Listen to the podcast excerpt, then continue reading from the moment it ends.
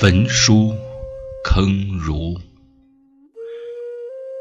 公元前二一二年，秦始皇在南方设立桂林、象、南海三郡。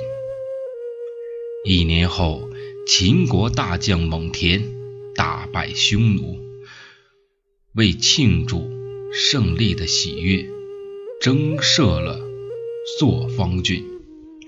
秦始皇在咸阳宫城中召开了一个盛大的庆功会，大宴文武百官。宴会之上，众多文官武将纷纷向他敬酒，并祝他万寿无疆。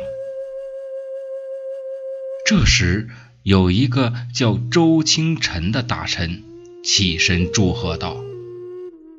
秦国原来边界不过千里，如今的秦国呀，可真是啊，非常的棒啊！这都是在陛下的英明神武，扫平了六国，平定了天下，相继剿灭列国，并呢更为郡县。同时，对边境的外族的战争之中，也取得了空前的胜利。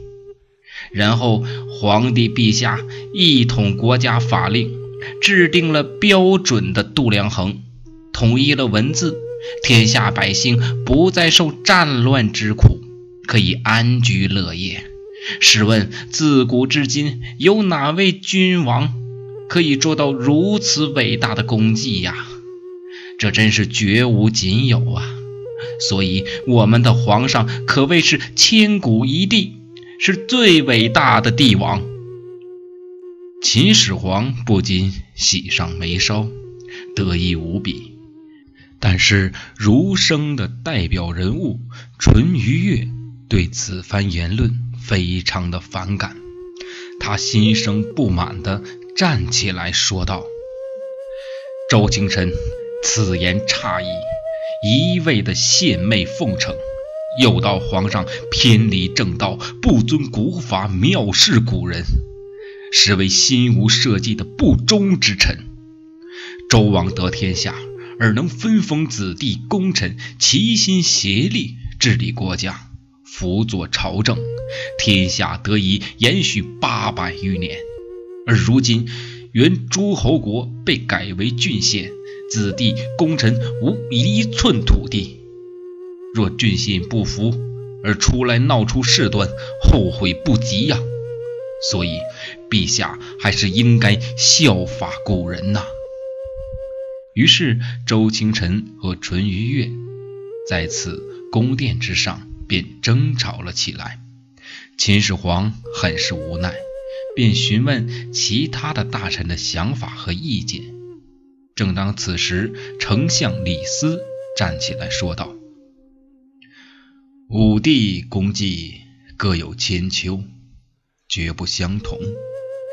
夏商周三朝各有各自的制度和法令，不是简单的照搬以前一个朝代的做法。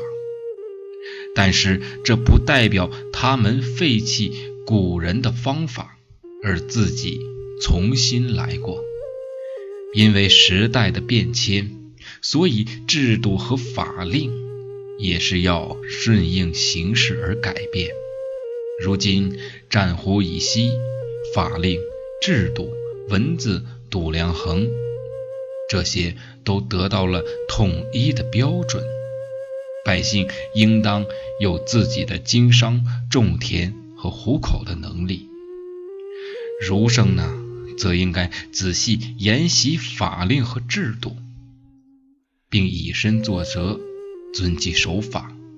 然而，却有些儒生仍在用古法套用当今社会，聚众闹事，为吹嘘自己的高明而攻击当时的朝政，煽动百姓混淆视听，唯恐天下不乱。长此以往。置法令制度于何地？面对时代的变迁带来的改革，又该如何去做呢？嗯，李斯故作停顿了一下，然后义正言辞地说：“陛下，为了避免类似的事情发生，请陛下下令，除保留《秦史》和一些医药、占卜、种植等书籍外，其他诗书子集等书籍和言论全部销毁。”但凡私藏和私下议论者，处以死刑；引用古书古法抨击时令者，处死。请陛下决策。秦始皇对李斯的言论颇为认同，于是下令将诗、书、子集等相关著作全部烧毁。这就是历史上臭名昭著的秦始皇焚书坑儒事件。当时，秦始皇为求长生不老的仙丹，命令方士卢生、后生为他寻求仙药，但是他们却神不知鬼不觉地逃走了。秦始皇勃然大怒，说：“我销毁那么多书籍。”又有什么意义？同时拜求众多通晓方术之人炼制不死神药，其中我最信任的就是侯生和卢生。想不到他们竟然和这些儒生同流合污，一唱一和，背后说我坏话，真是可恶至极。于是秦始皇指派御史审查所有的儒生，并逼迫儒生相互。进行揭发检举，这些儒生从未经历过如此的场面，也未见过刑具和监牢，一经审问之下，便吓得瘫坐在地上，甚至胡言乱语、乱咬一气。如此折腾下来，居然导致四百六十多个人被活埋。其他罪行轻的一点的人也被发配边疆之蛮荒之地，这就是历史上的秦始皇焚书坑儒。